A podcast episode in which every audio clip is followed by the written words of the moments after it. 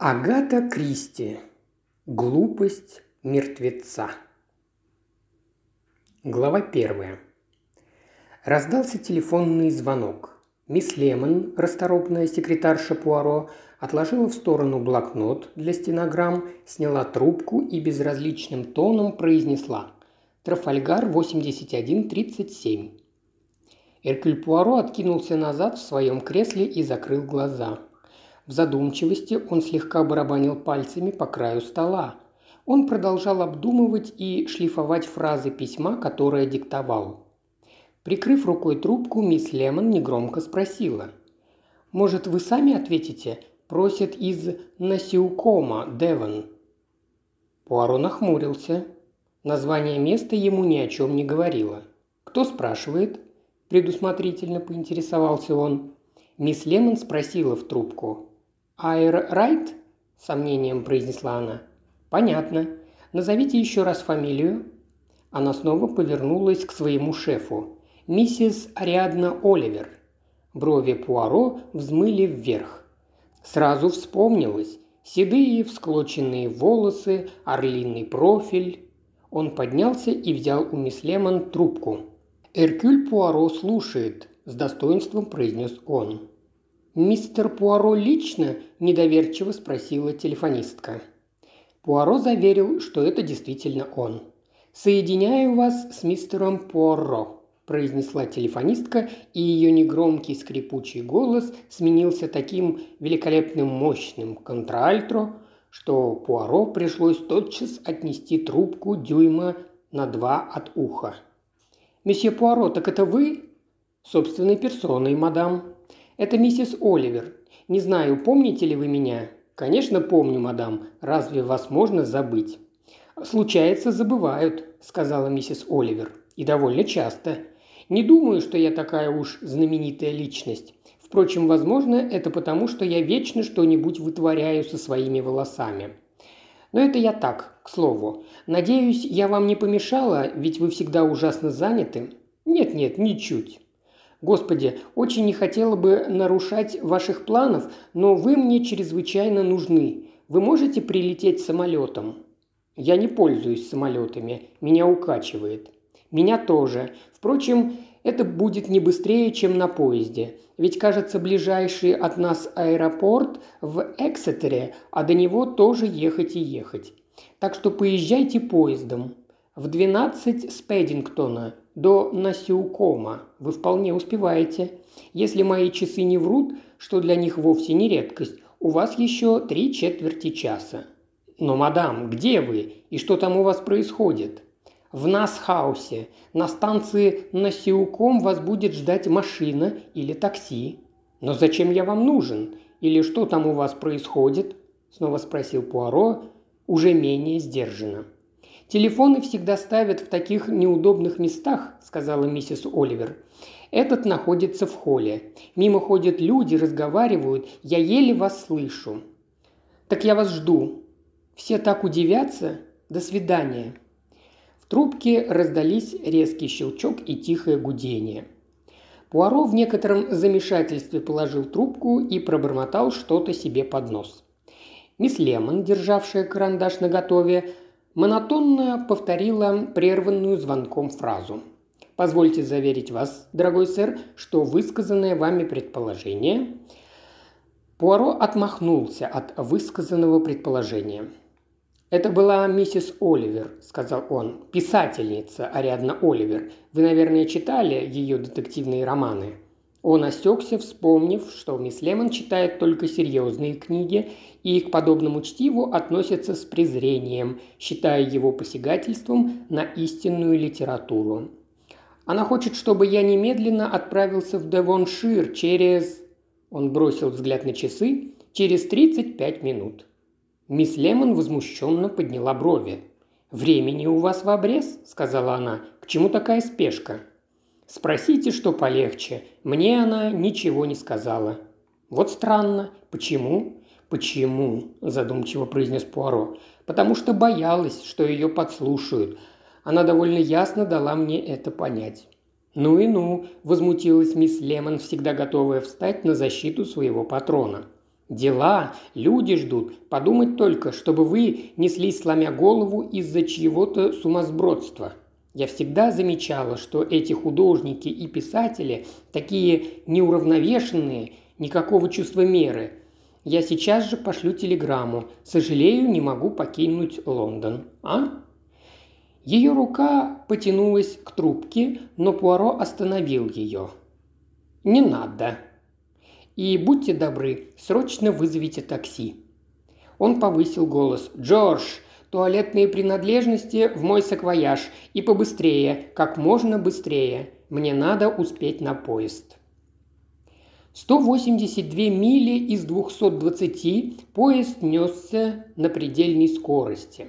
Последние 30 тащился еле-еле, пыхтя и как бы извиняясь, пока не достиг станции Насикоум.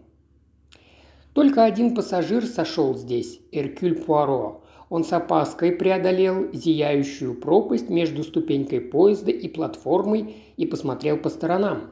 Вдалеке у багажного вагона возился с вещами носильщик. Пуаро взял свой саквояж и двинулся по платформе к выходу. Он сдал билет и вышел через кассовый зал. Огромный кузов Хамбера вытянулся снаружи, Шофер в униформе вышел вперед. «Мистер Эркюль Пуаро?» – почтительно спросил он. Он взял саквояж, распахнул дверцу машины. Проехав через мост над железнодорожными путями, они свернули на извилистую дорогу, плотно обсаженную высокими кустарниками. Вскоре справа живая изгородь расступилась, и открылся красивый вид на реку и далекие, тронутые туманной голубизной холмы. Шофер съехал на обочину и остановился. «Река Хелм, сэр», – сказал он. «А вдали – Дартмут».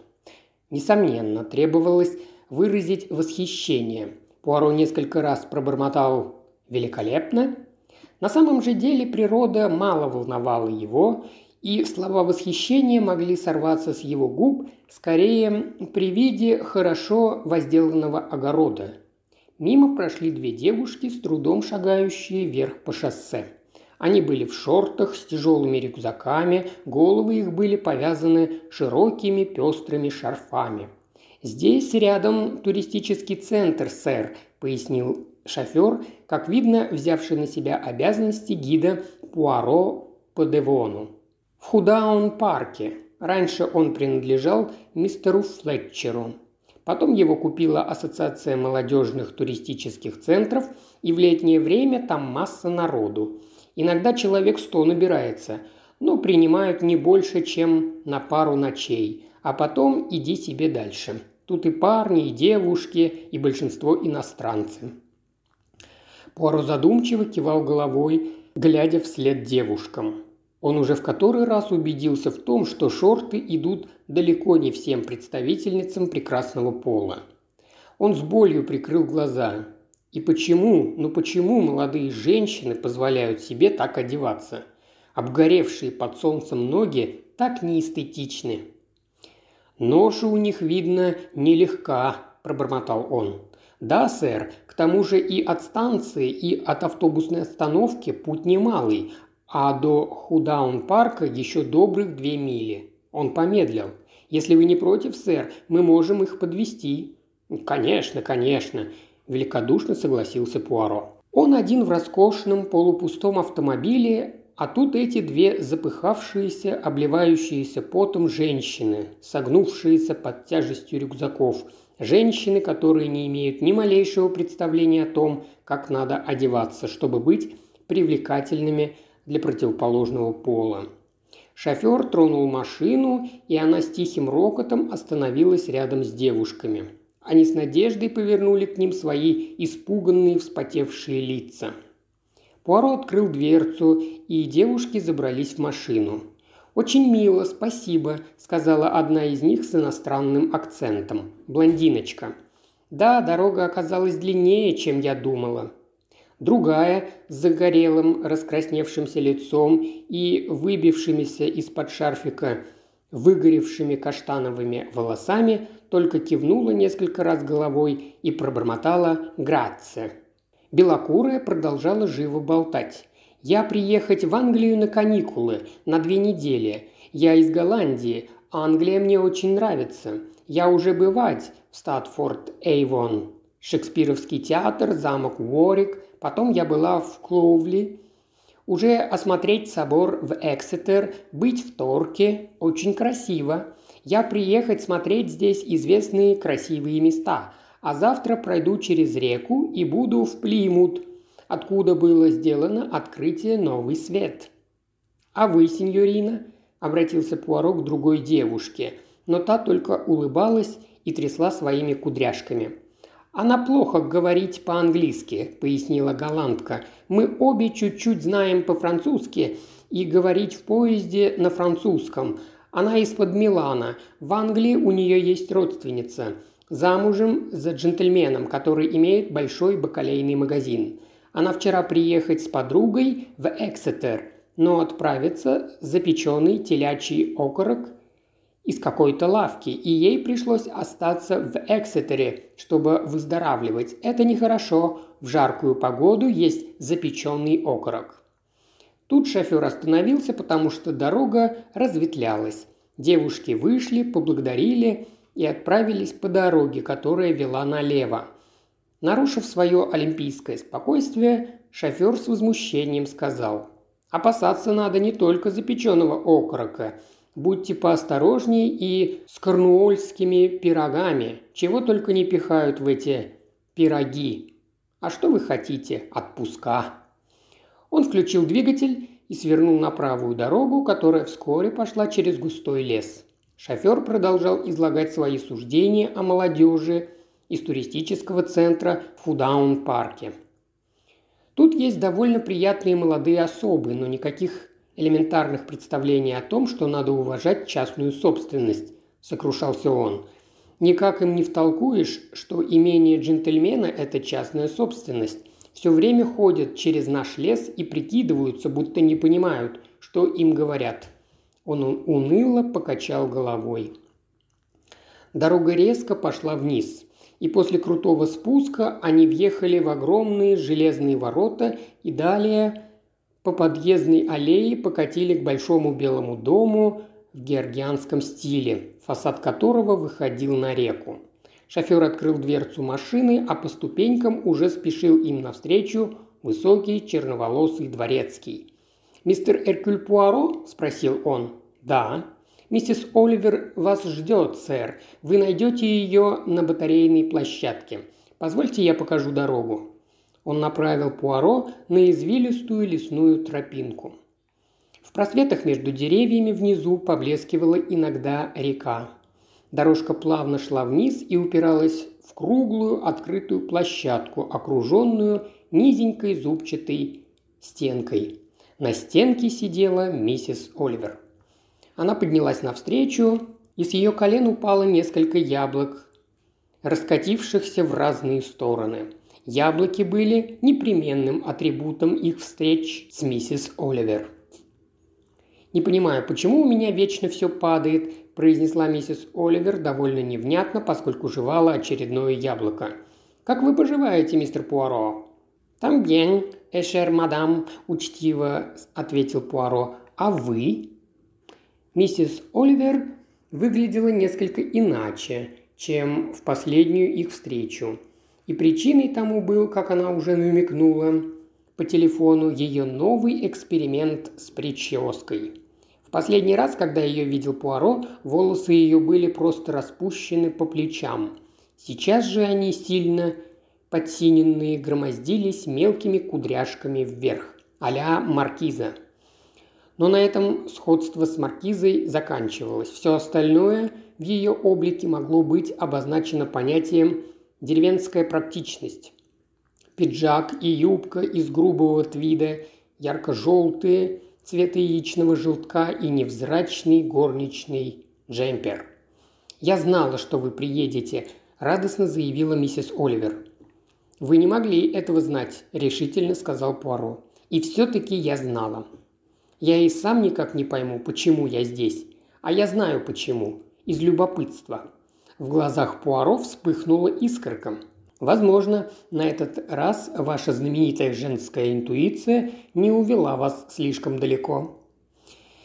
И нечего подшучивать над моей интуицией. Разве не я всегда сразу определяла убийцу? Пуаро галантно воздержался от ответа. Иначе бы он сказал, с пятой попытки, может быть, и то не всегда. Вместо этого он, глядя по сторонам, заметил.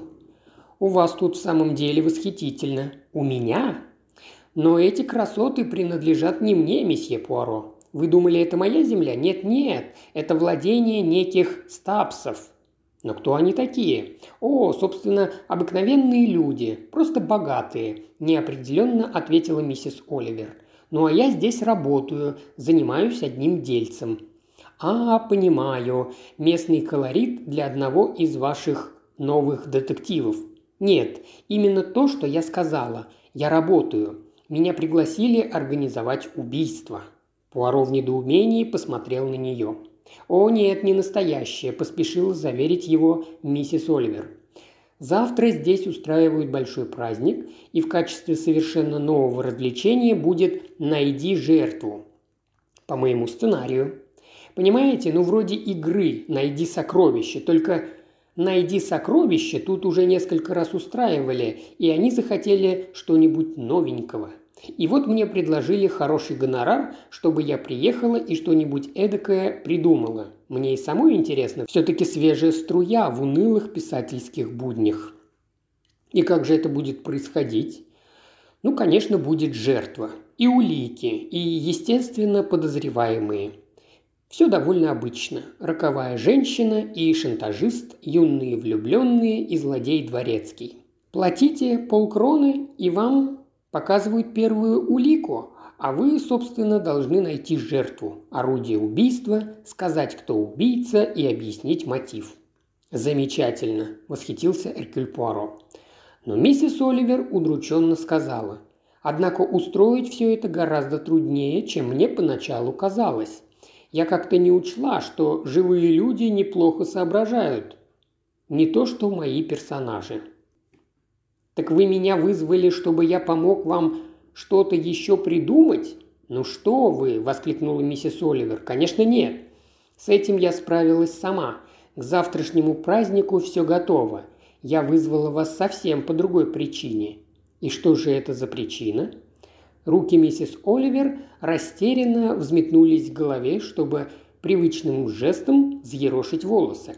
Но тут она вспомнила про свою замысловатую прическу и принялась изо всех сил терзать мочки ушей, чтобы хоть как-то разрядиться. «Я знаю, что это полный идиотизм с моей стороны», – сказала она, – «но мне кажется, что тут что-то не так». Глава вторая. Пуаро пристально посмотрел на нее и, немного помолчав, резко переспросил. «Что-то не так? Что же именно?» «Сама не знаю», Потому и хочу, чтобы вы во всем этом разобрались. Я все сильнее чувствую, что меня втягивают во что-то такое. Можете называть меня дурой, но только я не удивлюсь, если завтра вместо инсценированного убийства произойдет настоящее. Пуаро продолжал недоуменно на нее смотреть, однако она смело выдержала его скептический взгляд. «Интересная мысль», – пробормотал Пуаро. «Вы, наверное, действительно считаете меня дурой», – с вызовом сказала миссис Оливер. «Никогда так не думал», – заверил Пуаро. «Но я же знаю, что вы всегда говорите по поводу интуиции». Не знаю, интуиция ли это, иногда люди по-разному называют одни и те же вещи, сказал Пуаро. Я вполне допускаю, что вы заметили или услышали нечто такое, что вызвало у вас тревогу, и, возможно, вы и сами не знаете, что конкретно заставило вас встревожиться. Ваше сознание фиксирует только результат воздействия какого-то фактора, то есть тревогу. Если можно так выразиться, вы не знаете, что именно вы знаете. Если угодно, можете называть это интуицией. От этой неопределенности чувствуешь себя просто идиоткой, уныло пожаловалась миссис Оливер. Даже объяснить ничего толком не можешь. Ну ничего, как-нибудь разберемся. – обнадежил ее Пуаро. «Вы сказали, что у вас такое ощущение, что вас во что-то втягивают. Вы не могли бы поточнее определить, что вы имели в виду?» «Это довольно трудно. Видите ли, это мое, так сказать, убийство. Я тщательно его спланировала, и все у меня сходилось как надо. Ну и, возможно, вам известно, что писатели не терпят ничьих советов. Кто-то вам вдруг говорит «великолепно, но не лучше ли будет, если то-то и то-то сделать так-то и так-то?» Или «у меня прекрасная идея, пусть жертвой будет А вместо Б», или «пусть убийцей окажется Д вместо Г». Сразу так и хочется рявкнуть. Хотите так, тогда сами все и пишите». Пуаро кивнул. «И вы примерно так им и сказали?» «Ну, не совсем так. После одного дурацкого предложения я вспылила, и они от меня отстали. Но все же на несколько тривиальных исправлений я согласилась, поскольку мне удалось отстоять вещи принципиальные. Решила не портить себе нервы из-за мелочей. «Понятно», – сказал Пуаро. Да, это известный прием. Специально предлагают что-нибудь да нельзя нелепое, противоречащее здравому смыслу, но на самом деле добиться хотят совсем другого, какого-нибудь незначительного, вроде бы второстепенного изменения, которое и было истинной целью. Вы это хотите сказать? «Вы поняли меня абсолютно верно», – сказала миссис Оливер. «Конечно, может быть, я просто слишком мнительная, но но нет, так оно и есть. И вот ведь что странно, все эти изменения в сущности совершенно безобидны, и все-таки мне очень не по себе, видимо, сама атмосфера так на меня действует. Кто вам предложил внести эти изменения? В том-то и дело, что несколько человек почти одновременно. Если бы это был кто-то один, я бы чувствовала себя увереннее, но тут все хитро было обставлено – я думаю, это вполне определенный человек, и действует он через нескольких ничего не подозревающих людей. И кто бы, по-вашему, это мог быть? Миссис Оливер покачала головой. «Знаю только, что он очень умен и очень осторожен», – сказала она. «Это может быть кто угодно». «Но кто именно?» – спросил Пуаро. «Ведь круг действующих лиц, вероятно, довольно ограничен». «Да, конечно», – признала миссис Оливер и начала перечислять. Сэр Джордж Стабс, владелец имения, разбогатевший плейбей, страшно ограниченный, но в своем бизнесе, я думаю, дока. Затем леди Хетти Стабс, лет на 20 моложе его, довольно красиво, но в разговоре не может связать и двух слов. По-моему, у нее что-то не то с головой. Вышла замуж, конечно, ради денег. Интересуют ее только наряды и драгоценности. Потом Майкл Уэйман, архитектор. Он довольно молод и по-своему очень привлекателен. Этакий богемный красавец. Проектирует для сэра Джорджа теннисный павильон и ремонтирует причуду. Причуду? Это еще что такое? Какое-то маскарадное название. Это такая небольшая постройка с колоннами – похожее на маленький храм. Вы, наверное, видели нечто подобное в Кью. Еще я не называла Бруис. Она у них тут и за секретаря, и за экономку, следит за домом и ведет переписку. Строгая и деловая женщина. Теперь те, кто не живет в имении, а просто приходит помогать в устройстве праздника. Молодая пара, снимающая коттедж внизу у реки, Алек Лек и его жена Салли. Капитан Уорбуртон, знакомый Мастертонов. Ну и, конечно, сами Мастертоны. И еще старая миссис Фолиат. Она живет в бывшем домике садовника. Нас был когда-то родовым имением семьи ее мужа. Но одни умерли, другие были убиты в войнах, остались долги. К тому же надо было платить налог на наследство. В общем, по последнему владельцу пришлось продать имение. Пуаро принял к сведению этот список персонажей, но их имена пока ему ни о чем не говорили. Он вернулся к основному вопросу. И кто же придумал эту игру? Я думаю, миссис Мастертон. Ее муж – член парламента. Надо сказать, она не лишена организаторских способностей. Это она уговорила сэра Джорджа устроить праздник. Видите ли, долгие годы имение пустовало. Здесь никто не бывал, и она считает, что люди готовы даже заплатить деньги, чтобы посмотреть, как оно выглядит. «Довольно невинная затея», – заметил Пуаро. «Это только так кажется», – настойчиво твердила миссис Оливер. «А на самом деле что-то здесь не то». Пуаро пытливо на, на нее посмотрел. «А как вы объяснили мое появление здесь?» – спросил он. «И зачем вы меня вызвали?» «О, это было нетрудно.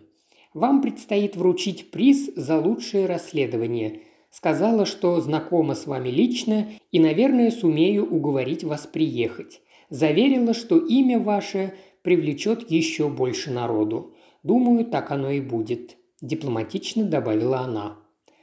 «И ваше предложение было принято без возражений?» Все были ужасно заинтригованы. Миссис Оливер предпочла не упоминать, что кое-кто из молодежи спрашивал «Эркюль Пуаро? А кто это такой?» Все согласились, и никто не возражал. Миссис Оливер покачала головой. «Жаль», – вздохнул Пуаро. «Вы полагаете, это могло бы нам что-то дать? Будущий преступник едва ли мог приветствовать мое прибытие». «Вы все-таки думаете, что у меня просто разыгралось воображение», – удрученно сказала миссис Оливер. «Должна признаться, до встречи с вами я не предполагала, насколько мало у меня убедительных доводов». «Успокойтесь», – Пуаро улыбнулся. «Я чрезвычайно заинтригован. С чего начнем?»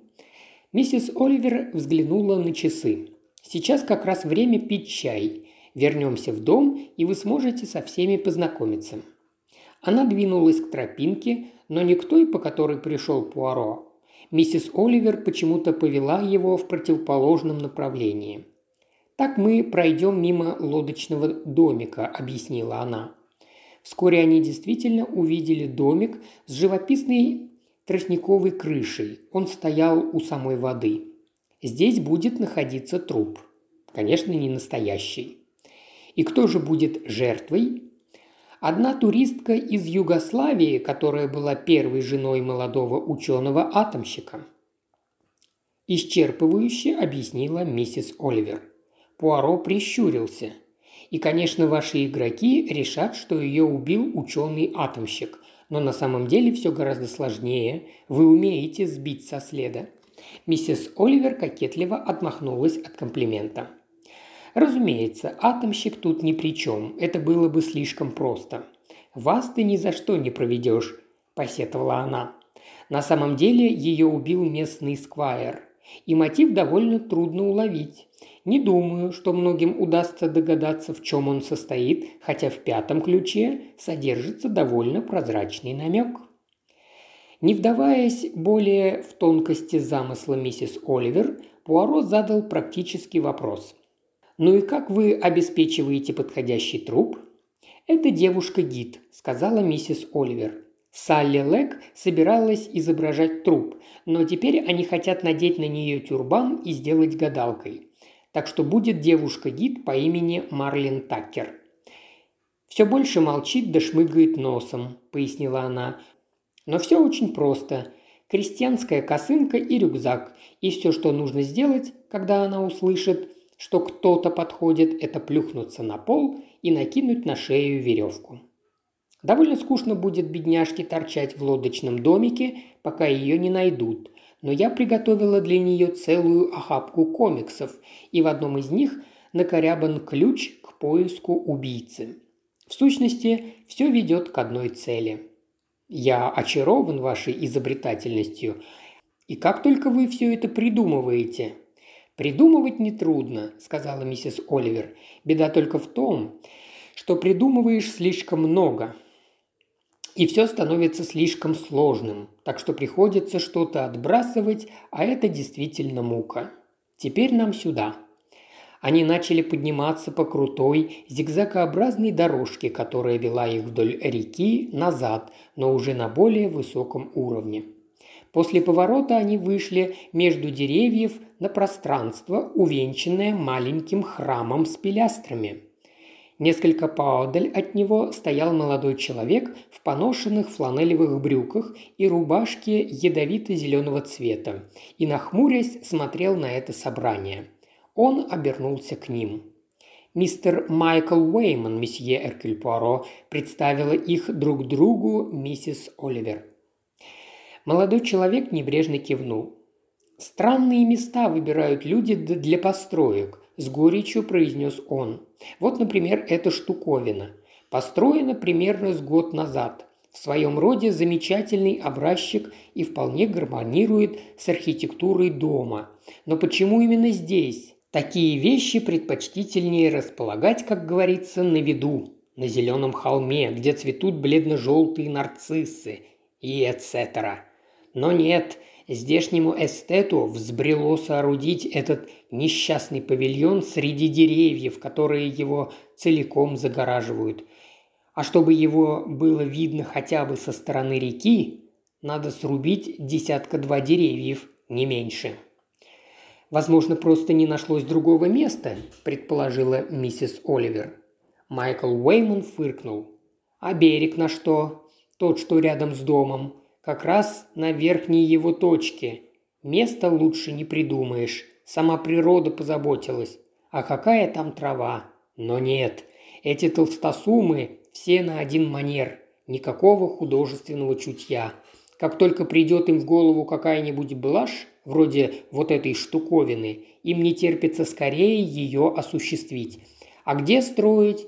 Как это сооружение впишется в ландшафт? Им не важно. Видите ли, у него повалило бурей огромный дуб, и этого осла сразу осенило. Надо построить на этом месте павильон, он очень украсит ландшафт. Придумать что-нибудь менее пошлое эти городские невежды не в состоянии. Украсит, как же. Странно, что он еще не устроил вокруг дома клумбы с красной геранью и кальциолярией. Таким людям нельзя отдавать в руки подобные имения. Кстати, эту постройку тут называют не иначе как «причуда». Речь Майкла Уэймана прозвучала очень горячо. Да, молодой человек явно недолюбливает сэра Джорджа Стапса. Не применул заметить про себя Пуаро. И стоит это его замечательное причудо на бетонном основании, продолжал Уэйман. Но грунт-то под ней рыхлый, и постройка дала осадку. Трещина во всю стену. Скоро сюда опасно будет заходить. Лучше снести ее и заново построить на том высоком берегу, у дома. Лично я поступил бы так, но упрямый старый осел не хочет и слышать об этом. «А что насчет теннисного павильона?» – спросила миссис Оливер. Молодой человек нахмурился еще больше – «Он хочет что-то вроде китайской пагоды», – произнес он со вздохом. «Драконов ему, пожалуйста. И все потому, что леди Стапс любит щеголять в шляпах, как у китайских кули. А каково архитектору? Кто хочет построить что-нибудь приличное, у того нет средств. А кто имеет деньги, тот, черт побери, выдумывает что-нибудь ужасное». «Сочувствую вам», – серьезно сказал Пуаро. Джордж Стабс с презрением произнес архитектор, что он возомнил о себе. Во время войны пристроился на тепленькое местечко в Адмиралтействе в безопасных глубинах Уэльса и отрастил себе бороду, намек на то, что участвовал в конвоировании транспортов или каких-то иных боевых операциях. Да от него просто воняет деньгами, именно воняет. Вам, архитекторам, нужны люди с деньгами, иначе у вас никогда не будет работы», – довольно резонно заметила миссис Оливер.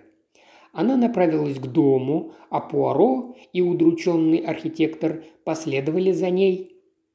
Эти богачи не в состоянии понять важнейших принципов. Напоследок с горечью произнес архитектор и пнул ногой накренившуюся причуду. Если фундамент плох, то и дому конец. «Очень верно то, что вы говорите», – сказал Пуаро. «Очень правильная мысль». Деревья расступились, дорожка вывела их на открытое место. И перед ними открылся белый красивый дом на фоне уходящих за ним по склону вверх темных деревьев. «Да, он по-настоящему красив», – пробормотал Пуаро. «А этот глупец хочет к нему пристроить еще бильярдную», – зло бросил Майкл Уэйман. На берегу, ниже их, небольшого роста пожилая леди подстригала секатором кусты. Увидев их, она поднялась, чтобы поздороваться. «Очень все запущено», – слегка запыхавшись, сказала она. А сейчас так трудно найти человека, понимающего что-нибудь в кустарниках. Этот склон в марте и апреле раньше бывал весь усыпан цветами, но в этом году он ужасно меня разочаровал. Все эти сухие ветки следовало обрезать еще осенью. «Месье Эркюль Пуаро, миссис Фолиат», представила миссис Оливер. Пожилая дама просияла – «Так вы и есть великий месье Пуаро. Как лю- любезно с вашей стороны, что вы согласились нам помочь. Наша замечательная миссис Оливер придумала такую головоломку, это будет так оригинально». Пуаро был слегка озадачен светски любезным тоном пожилой леди. Так обычно держится хозяйка поместья. «Миссис Оливер моя старая знакомая», – галантно пояснил он. «Я рад, что у меня была возможность выполнить ее просьбу». Тут у вас так красиво, а дом просто великолепный. Так и должно выглядеть дворянское поместье». Миссис Фолиат небрежно кивнула. «Да, он был построен еще прадедушкой моего мужа в 790 году. А до этого здесь был дом елизаветинских времен. Он обветшал, а в 700 году сгорел. Наши предки поселились в этих краях в 590 -м. Она сообщила все это вполне невозмутимым голосом. Пуаро пристально посмотрел на стоявшую перед ним низенькую коренастую женщину в старом твидовом костюме. Самым примечательным в ее облике были ясные фарфоро-голубые глаза. Они сразу приковывали к себе внимание. Седые волосы были аккуратно собраны под почти незаметной сеткой – Несмотря на очевидное равнодушие к своей внешности и полное отсутствие какой бы то ни было амбициозности, что-то неуловимое, что так трудно бывает объяснить, придавало ей значительный вид. Когда они вместе направились к дому, Пуаро решился спросить. «Вам, наверное, трудно смириться с тем, что здесь чужие люди?» Наступила небольшая пауза, но когда, наконец, прозвучал ответ, голос миссис Фолиат был тверд и спокоен, и до странности лишен эмоций. В этой жизни нам со многим приходится мириться, месье Пуаро. Глава третья. Она же ввела их в дом. Он и внутри был очень хорош, с прекрасно выдержанными пропорциями. Миссис Фолиат припроводила их в небольшую, со вкусом обставленную малую гостиную. Но там они не задержались, а проследовали дальше, в парадную гостиную, где было полно народу и стоял такой гвалт, будто говорили все сразу. «Джордж», – позвала миссис Фоллиет, – «это месье Пуаро, который любезно согласился нам помочь». Сэр Джордж, громко что-то вещавший, обернулся – это был крупный мужчина с не слишком ему шедшей бородой и багрово-красным лицом. Из-за этой своей бороды он чем-то напоминал актера, который так и не решил, кого ему играть – сельского сквайра или же неотесанного бродягу из Доминиона. Во всяком случае, на морского волка он точно не походил, решил Пуаро, вспомнив реплику Майкла Уэймана. Держался он как человек, чрезвычайно веселый и общительный, но в маленьких, светло-голубых глазах затаилась злоба. «Мы очень рады», – сердечно приветствовал он Пуаро. «Как хорошо, что миссис Оливер уговорила вас приехать. Блестящая идея. Ваше имя наверняка привлечет много людей». Он чуть растерянно посмотрел вокруг. «Хэти!» Но на его призыв никто не отозвался. «Хэти!» повторил он уже несколько более резким тоном. Леди Стабс сидела в большом кресле, стоявшем чуть в стороне. Она откинула назад голову и, по-видимому, не замечала, что происходит вокруг. Время от времени она с улыбкой поглядывала на свою покоящуюся на подоконнике руку и шевелила кистью, чтобы посмотреть, как играет на свету крупный изумруд, красовавшийся на ее среднем пальце. Она подняла голову и, как застигнутый врасплох ребенок, сказала «Здравствуйте». Пуаро склонился над ее рукой. «Миссис Мастертон», – продолжал представлять своих гостей сэр Джордж. Миссис Мастертон была довольно монументальной дамой и чем-то напоминала ищейку. У нее был крупный, выступающий вперед подбородок и большие, печальные, немного воспаленные глаза. Она поклонилась и продолжила беседу. Голос ее был настолько низким, что Пуаро опять подумал про собаку, теперь уже про лающую. «Пора прекратить этот бессмысленный спор насчет чайной палатки, Джим», – настаивала она. «Должны же они, наконец, понять. Мы не можем допустить, чтобы все провалилось из-за дурацких женских расприй». «Конечно», – согласился ее собеседник. «Капитан Ворбуртон», – произнес сэр Джордж. Капитан Ворбуртон в спортивном клетчатом пиджаке с несколько лошадиным лицом улыбнулся, оскалив белые зубы и снова обернулся к миссис Мастертон. «Не волнуйтесь, я все улажу», – пообещал он. «Пойду и по-отечески с ними потолкую. А вот где поставим палатку гадалки? Около магнолии или в дальнем конце лужайки у рододендронов?» «Мистер и миссис Лэк», – представил сэр Джордж. Высокий молодой мужчина с облупившимся от загара лицом широко улыбнулся. Его рыжеволосая веснушчатая жена, весьма симпатичная, дружески кивнула и снова углубилась в полемику с миссис Мастертон. Ее высокая сопрано и низкий лай миссис Мастертон составляли своеобразный дуэт. У магнолии мало места, надо рассредоточить, но если создастся очередь, намного прохладнее. Я имею в виду, в доме полно солнца. И кокосовые орехи нельзя метать слишком близко к дому. Молодежь так входит в азарт. А это, продолжал сэр Джордж, мисс Бруис, которая всем у нас тут заправляет. Мисс Бруис сидела за большим серебряным чайным подносом. Это была худощавая, по виду энергичная женщина лет сорока с приятными живыми манерами. «Здравствуйте, месье Пуаро», – сказала она. «Надеюсь, вам не слишком досталось в дороге?» «В поездах в это время года так ужасно. Позвольте, я налью вам чаю. Молоко, сахар?» «Очень немного молока, мадмуазель, и четыре кусочка сахара». И пока мисс Бруис занималась выполнением его просьбы, он добавил – я вижу, вы тут развили бурную деятельность. Да, приходится. В последнюю минуту всегда что-нибудь заметишь. В наше время люди могут подвести вас самым неприятным образом. Шатры, палатки, стулья – все необходимое для питания. Я почти все утро провела на телефоне.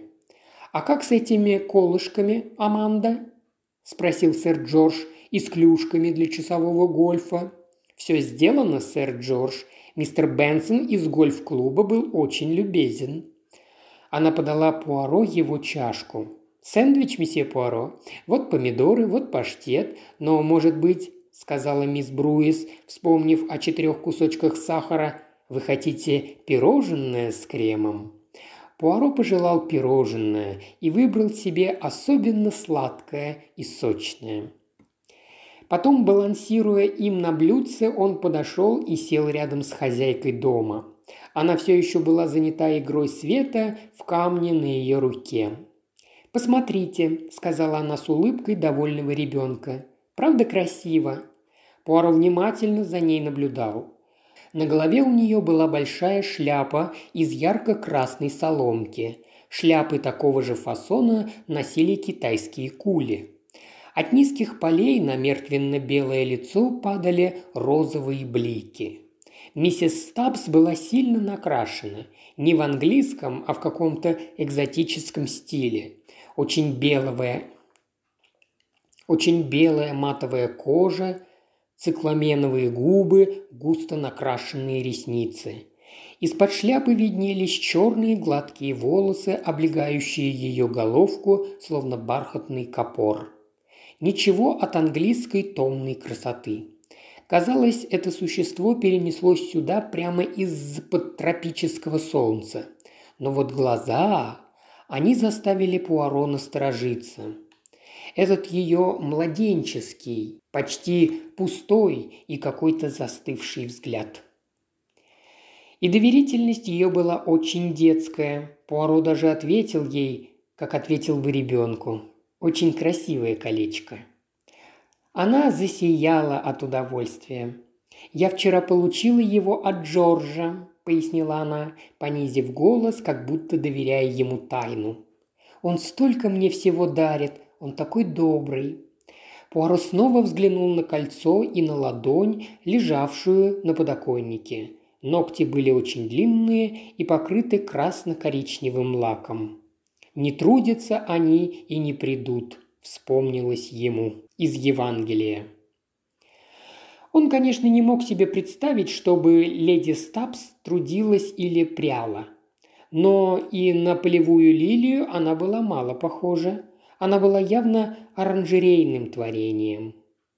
«У вас прекрасная гостиная, мадам», – сказал он, оценивающим взглядом, окидывая комнату. «Наверное», – отсутствующе ответила леди Стапс.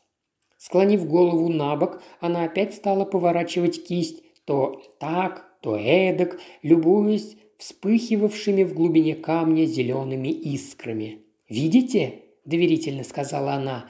«Камень мне подмигивает». Она вдруг расхохоталась, и Пуаро поразил этот до неприличия громкий смех. «Хэти!» – послышалось с другого конца гостиной.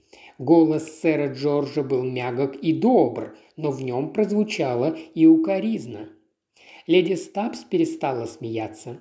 «Не правда ли Девоншир великолепен?» – спешно спросил Пуаро, соблюдая светский ритуал. «Он прекрасен днем», – сказала леди Стабс, – «когда, конечно, нет дождя», и мрачно добавила, «но здесь нет ночных клубов». «Понимаю, вы любите бывать в ночных клубах?» «О, да», – пылко сказала леди Стабс. «А почему вы их так любите? Там музыка и можно потанцевать». И я надеваю туда свои лучшие наряды, браслеты, кольца. И на других женщинах тоже красивые наряды и драгоценности, но не такие красивые, как у меня». Она самодовольно улыбнулась, и Пуаро вдруг стало ее жаль. «И все это вам очень нравится?» «Да. А еще я люблю казино. Почему в Англии нет казино?» «Меня тоже это удивляет», – со вздохом сказал Пуаро. «Думаю, казино просто не соответствует английской натуре».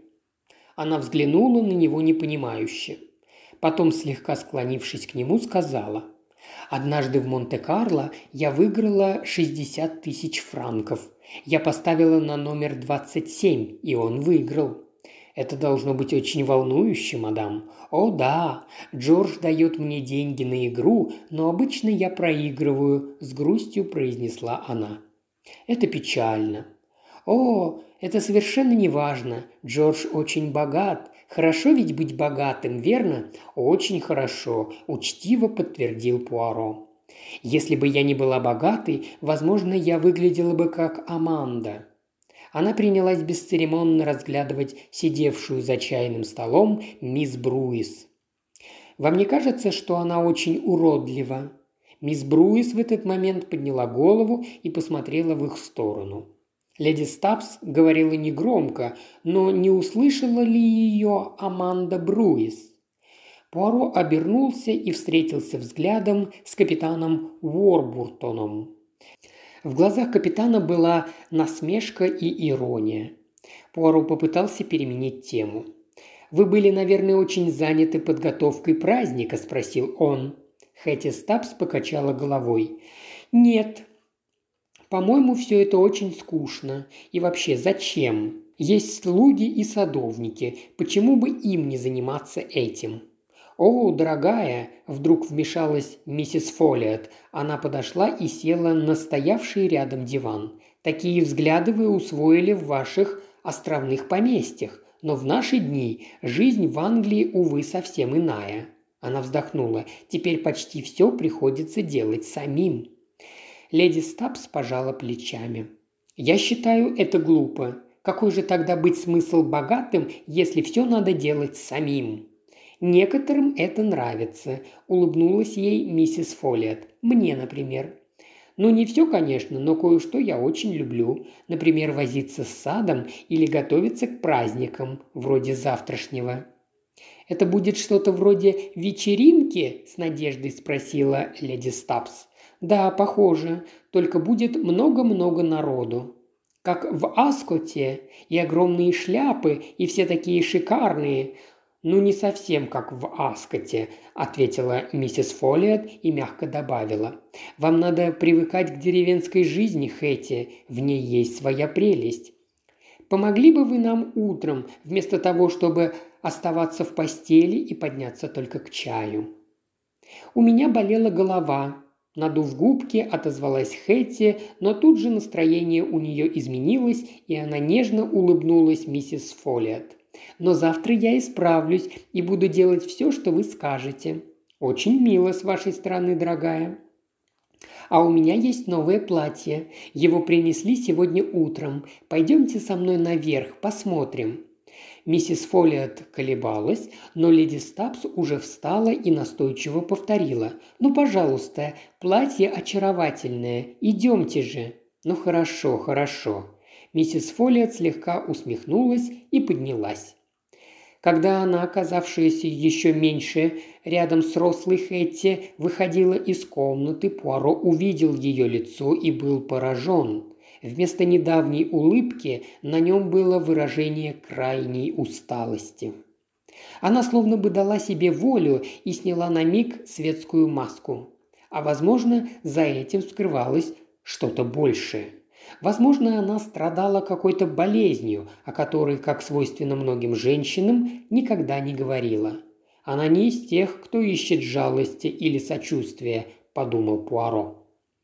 В кресло, где только что сидела Хэтти Стабс, опустился капитан Уорбуртон. Он тоже взглянул на дверь, через которую вышли обе женщины, и с пренебрежительной усмешкой, естественно, не в адрес старшей, произнес «Прекраснейшее создание, не так ли?» Краем глаза он проследил, как сэр Джордж и миссис Мастертон и миссис Оливер выходят через стеклянную дверь в сад.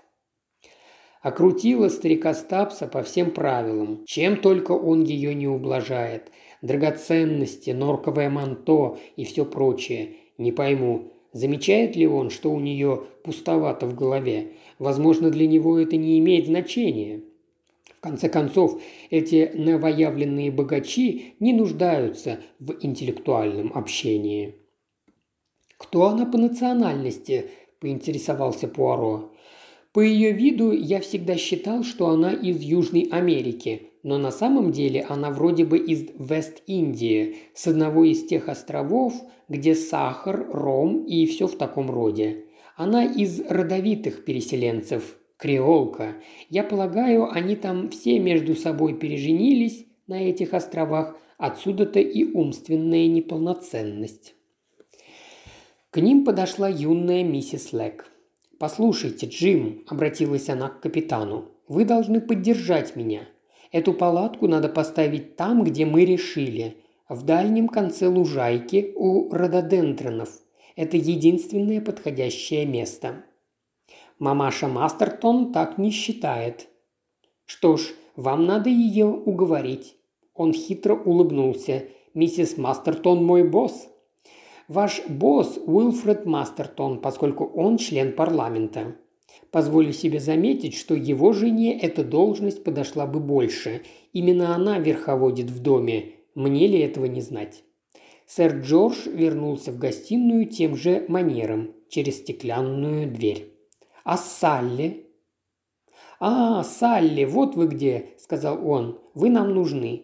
Вы не подумали о тех, кто будет намазывать маслом булочки, кто будет разыгрывать пирожные и вообще почему продукты оказались там, где обещали разместить столик со всякими вышивками и вязанием. Где Эми Фолиот? Только она может справиться с этими сложностями. Она пошла наверх с Хетти. Ах, вот оно что. Сэр Джордж беспомощно осмотрелся. Мисс Бруис тут же выскочила из-за стола, где заполняла пригласительные билеты. «Сейчас я вам ее приведу, сэр Джордж. Благодарю вас, Аманда». Мисс Бруис вышла из комнаты. «Да, надо побольше проволочной сетки», – пробормотал сэр Джордж. «Для праздника? Нет-нет, поставить ограду в лесу, там, где мы граничим с Худаун-парком. Старая давно развалилась, и теперь они ходят и ходят. Кто? Да нарушители, эти туристы, воскликнул сэр Джордж. Вы напоминаете Бетси Тротвуд, воюющую со слами, с улыбкой сказала Салли Лек. Бетси Тротвуд? Кто это? простодушно спросил сэр Джордж. Диккенс. А, Диккенс. Я читал когда-то записки Пинквика. Неплохо, даже не ожидал. Но если серьезно, туристы – сущее бедствие с тех пор, как тут устроили этот проклятый туристический центр. Эти юнцы лезут сюда отовсюду. А в чем они ходят? Сегодня утром идет парень, а на рубашке у него сплошь черепахи и еще какое-то зверье. Ну, думаю, не иначе, как я вчера выпил лишку. Половина не говорит по-английски, несут какую-то чушь. Он передразнил. «О, пожалуйста, сказать мне дорога на переправа». Я им кричу, что тут нет дороги, уходите, а они только хлопают глазами и ничего не могут понять. Это парни. А девицы хихикают. Кого сюда только не заносят. Итальянцы, югославы, голландцы, финны – не удивлюсь, если к нам пожаловали еще и эскимосы, и подозреваю, что половина этой публики – коммунисты», – мрачно закончил он. «Только не заводитесь, Джордж, по поводу коммунистов», – сказала миссис Лек.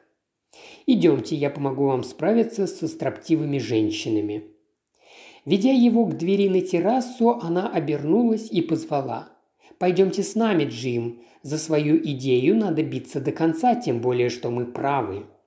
Я готов, но хочу ввести месье Пуаро в курс дела. Ему ведь предстоит присуждать призы за игру «Найти жертву». Вы можете сделать это позже. Я подожду вас здесь, согласился Пуаро. Наступила тишина. Алек Лек нехотя поднялся и вздохнул. «О, женщины!» – сказал он, – «просто какой-то пчелиный рой». Он выглянул в окно. И все из-за чего? Из-за какого-то дурацкого праздника, который никому не нужен. «Но кому-то, очевидно, все-таки нужен», – заметил Пуаро. «И почему у людей нет ни капельки здравого смысла? Почему бы им, наконец, не задуматься, не подумать о том, что творится в мире? Неужели непонятно, что жители Земли совершают самоубийство?» Пуаро справедливо рассудил, что на этот вопрос отвечать не обязательно. Он только с сомнением покачал головой. «Если мы ничего не предпримем, пока еще не поздно...» Алек Лек внезапно умолк, на его лице на миг отразился гнев. «Я знаю, о чем вы думаете. По-вашему, я просто неврастенник. Эти проклятые врачи тоже думают, что мне надо поправить нервы.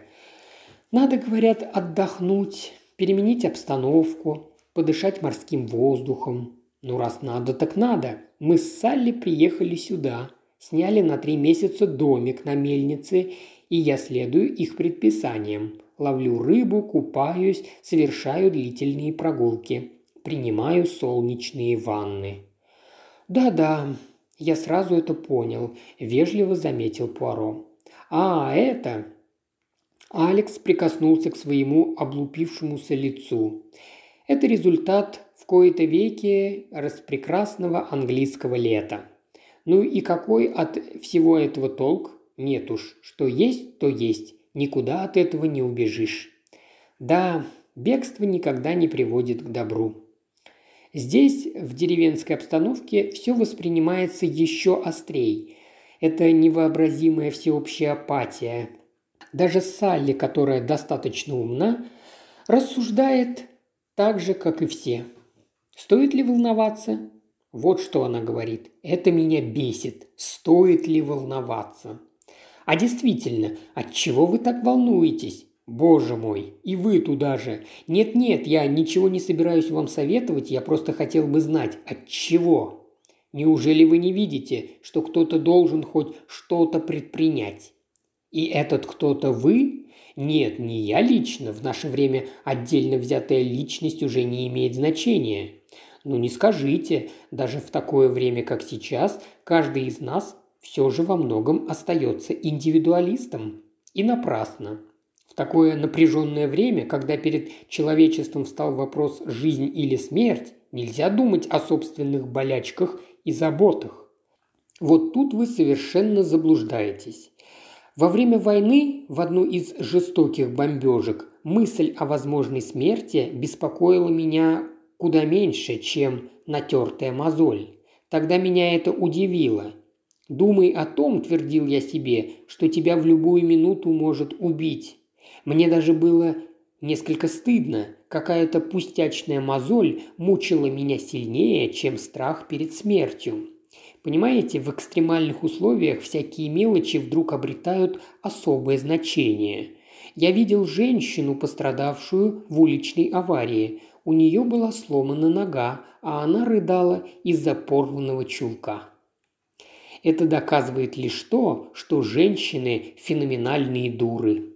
Это показывает, какова суть человеческой натуры. Возможно, именно сосредоточенность каждой отдельной личности на своей жизни и помогла выжить роду человеческому. «Порой мне кажется, что лучше бы этого не произошло», – сказал Алек Лек, пренебрежительно усмехнувшись. «И при том, – продолжал Пуаро, – это в некотором роде проявление скромности, а скромность – ценное качество. Вот во время войны в вашем метро часто встречался лозунг «Все зависит от тебя». Я думаю, его придумал какой-нибудь видный духовный деятель, но, по-моему, это чрезвычайно опасное утверждение, поскольку оно ложное. Ну что может зависеть от какой-нибудь, скажем, миссис Бланк из глухой деревушки? Если она и впрямь уверует в это, ее жизнь превратится в ад, пока она будет думать о том, чем бы ей помочь спасению мира, ее собственный ребенок опрокинет на себя чайник. Вы, вероятно, придерживаетесь старомодных взглядов. Ну а какой лозунг выбрали бы вы? Ну а зачем мне собственный лозунг? У вас, у англичан, существует одна старая поговорка, по-моему, очень мудрая. Какая же? Бог-то бог, да сам не будь плох. Ну и ну, вот уж не ожидал, – изумился Алек Лэк.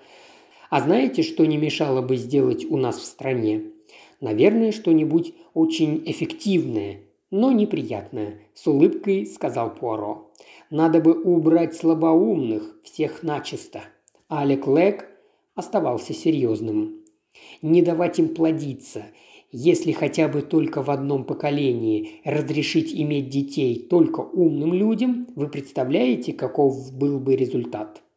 Вероятно, резкий прирост пациентов в психиатрических клиниках, сухо отозвался Пуаро.